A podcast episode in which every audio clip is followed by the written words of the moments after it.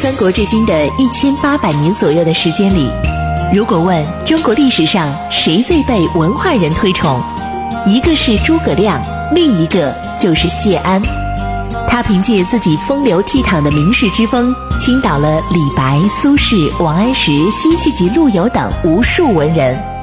不知谢安，不懂中国文人风流；不读谢安，不知传统士文化渊源。大禹茶馆之《乱世名相谢安传》正在播出。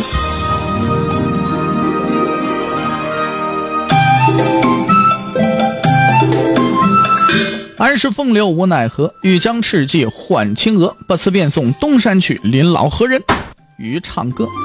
今天呢，咱们继续给大伙儿说《乱世名相谢安传》啊。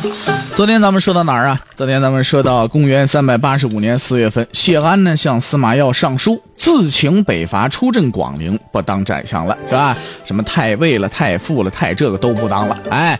虽然说司马曜给了他加了很大的官大都督统十五州诸军事加黄钺，其他一切官职还都照旧，但实际上呢，谢安这时候已经把中枢大权交出来了，交给司马曜和司马道子了，自己呢只是去管管谢玄他们北伐的事儿了啊！你别看官名啊特别的多，但实际上管的事儿呢，哎不怎么多了。当然了，无论如何，谢安的这个举动呢，都是出乎所有人意料的啊！他真就放弃了吗？很多人都不信呐，手握如此重大的权力，这么轻易就放弃了，就这么简单，没给谢家寻找任何权力的后续吗？这确实呢，包括司马曜在内，他的哎，这个心里边都想不明白。司马曜呢，也战战兢兢的就把这谢安的奏表给批了，就觉得你看我要是批了这个奏表，他会不会是来试探我呀？哎，他就有这种想法，对不对？于是乎呢，他就。哎，这个战战兢兢的把这谢安奏表批了，行，你可以去出镇这广陵啊，自请北都没问题。但是问题，我要给你加官在西池我要为你践行。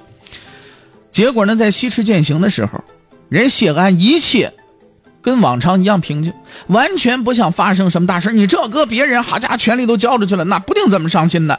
没有，都放着谢安那儿，什么都没有，人们啊都没话可说了。啊，你不管是猜忌的也好，还是不猜忌的也好。谁都什么也不说了，而谢安呢，这边也很快就打点行装出发到广陵了。这一回他这走的可彻底，带走了家里所有的亲人，然后派人打造可以在海上行驶的船，准备等谢玄那边战况基本稳定了，从水路直接打到回东山去，重新去找回他自己的人生。另外呢，他也正是在通过这些来告诉司马曜和所有人，大伙儿啊。也别惶惶不可终日了，干什么呀？真格的，放心过日子吧。我嘿，谢安不回来了，嘿嘿，换咱们这爷不跟你玩了。我们这历史上啊，这进取者比比皆是，有成功的，有不成功的。我们呢都特别乐于去称道他们，但是呢，真正的退身者又有几个人呢？就这么一个“退”字儿，到底有多重的砝码？谁又能衡量得出来呢？这里啊，我们不免想起一部武侠小说《倚天屠龙记》来。杨逍从郭公子手里边夺下了倚天剑，大笑说道：“这倚天剑好大的名气，只是在我眼中也不过如废铜烂铁一般。”然后一把掷在地上，是扬长而去。哎，跟谢安这故事多么雷同啊！啊，杨逍这一掷一下子倾倒了不知道多少金庸先生的读者，而谢安这么一退，一下子倾倒了当时以及后来一千多年的文化人。只是杨逍啊，把这话说出来了。谢安呢，却是在平静当中完成的。这样看着，杨逍倒还是落了下乘的。其实，真正折服我们这些后人的呀，并不是谢安如何拒还温服进坐，如何从容决胜于淝水，倒却是这么一个千古难出其右的身退。也正是这么一退，把这潇洒两个字儿写到了终极呀。也使得谢安的人生一下子趋近于完美了。有人说谢安这是好名，那么这个名的分量是不是太重了一些呢？千古以来有多少人好名，又有谁能够像谢安一样这么样的取舍呢？看到深处啊，其实啊，那真正的原因却是在这些对他来说，权呐、名啊、利呀，那不是一种失去，却恰是一种自我的追求。他只是在做他自己想做的事情，完全不需要外界来评价。这是一种内心的强大，是外界所不能伤害的。在后世无数赞美谢安的诗歌当中，倒还是谢灵运有这么两句评价的最为到位：“达人贵自我，高情主天云。兼报既物性，而不隐分呃隐后分呢。”这也许呢，就是谢灵运和谢安血脉相承的，更能贴近先祖的这么一个原因了。谢安四月份离开健康。来到广陵的不丘这个地方，建了一座城垒，叫新城。啊，不过呢，他在这儿啊也没住多久，就住了四个月。但是这四个月也不是什么清静日子，至少有两件大事又让谢安好好的操心了一把。哪两件事呢？第一件事就是大义败北武乔泽。就在谢安刚到广陵的时候，忽然接到前线战报，刘牢之在邺城被慕容垂给打败了。哎，这是出出战以来背负兵的第一场败仗。我们之前说过，谢玄呢已经渡过黄河，兵进冀州了，并且夺下了河北黎阳这座城，实际上已经完成了收复黄河以南的整个战略了。那么黎阳再向北就是这邺城了。邺城呢是前燕的旧都，慕容垂呢早就志在必得了，只是伏丕啊在这死守，一直没打下来。伏丕呢也早撑不住了，一见谢玄大军打到黎阳，他是打算了，那就算邺城要丢，我也宁可给东晋，我也不能给你慕容垂，给你慕容垂你就复国了。我们之前我们前秦打你白打了。结果呢，他居然就向谢玄来求救，于是呢，哎，秦、晋、燕三国就在邺城这儿周旋上了。最终呢，谢玄是支持了伏丕，并且派遣刘牢之带了两万人跟伏丕一块去，哎，对付慕容垂去。一开始特别顺利，是吧？刘牢之跟慕容垂两回交锋，一回不分胜负，一回把慕容垂给杀退了。这个时候，刘牢之就有点轻了敌了。啊，慕容垂也不过如此嘛。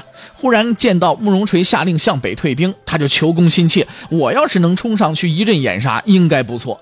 哎，我也不跟着盟军伏皮说一声了，我这个活啊，我自己领了，这功啊，我也自己冒了就行了。哎，自个儿呢带着兵啊就追下去了。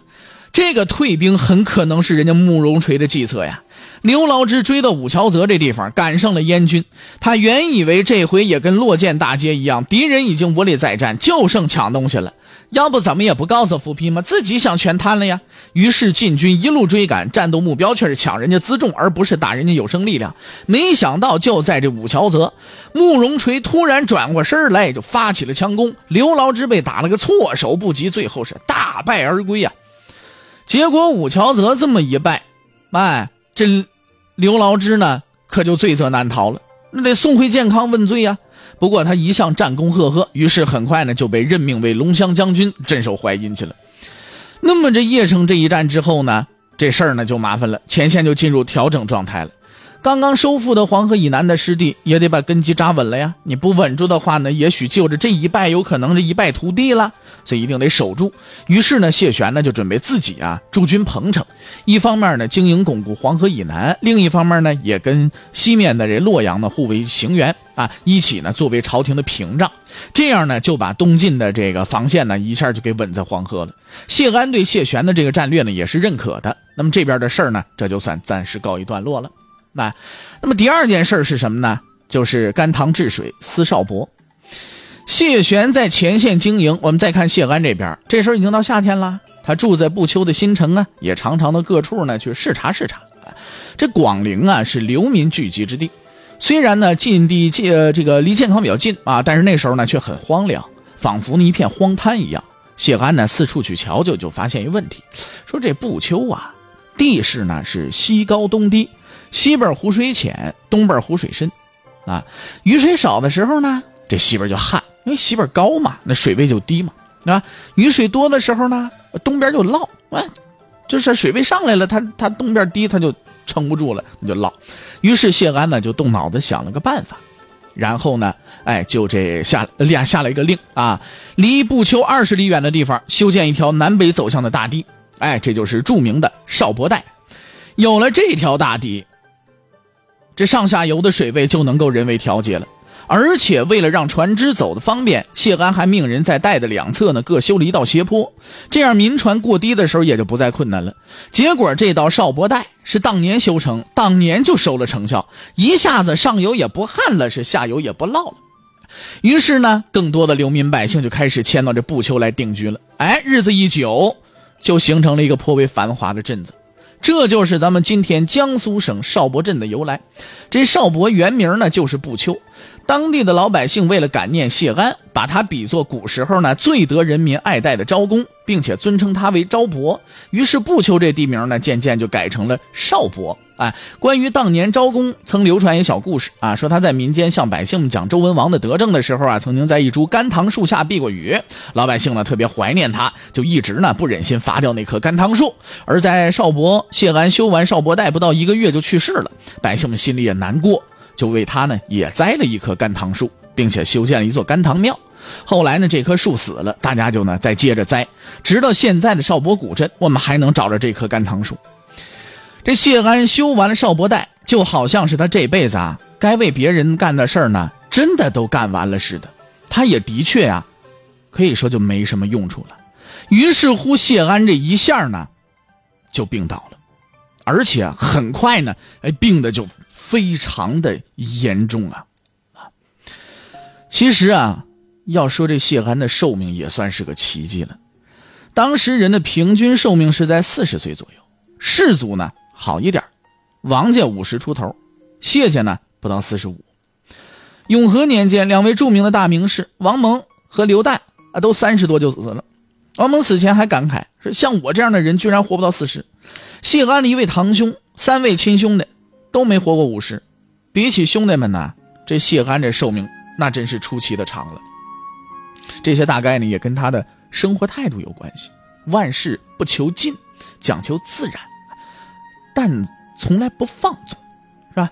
这点呢，他跟当时的名士是很不一样的。谢安那一辈子呀，没服过五石散。哎呀，我朋友说了，这个魏晋风度、魏晋名士们都服五石散，哎，谢安不服，他从来不作践自己。谢安呢也没纳过妾，所以呢也不至于说早衰。相对来说，王家人呢就一大堆人服药啊。王羲之、王坦之、王献之等等都都服药，王凝之，而且不管哪一家名士们，个个啊都是婢妾营房。谢安大哥谢毅啊，光儿子就七个，到最后谢玄还算是最长命的。原本谢安呢也再不打算回健康的，但是这广陵缺医少药啊，难道真的就这么熬下去吗？刘夫人正在他身边，也看不下去了啊。终于谢安呢向司马曜上书，请求还京都医治。而这个时候呢，这已经是这一年深秋八月了。临行前，他还做了最后一番部署，命令龙象将军朱旭据守洛阳，谢玄这边守彭城，做好后方的准备。等到来年水涨的时候，东西齐举，进兵黄河以北，把前线这头都安排好，他就让谢衍呢解去了军职，随他一道回去了，让他自己的亲儿子，咱不干了，跟我回家。其实这个他已经是在为后事做准备了。应该说到这时候啊，谢安那才真的是，虽然是病了，但是他是真的轻松了，什么事儿他都不用再干了。但在这一路上啊，他却一下子想起了很多，是越想着心里越失落，啊，大晋至今没能收复天下，这只能是一个遗恨了。而他自己也终于没有能回到东山，功业难全，雅志未遂。可是结局已然是这样，再也无法改变了。车子来到了石头城，将要进西周门。谢安听手下报上“西周门”三个字忽然那么一怔，仿佛一下想起什么似的，身边的亲人就问他。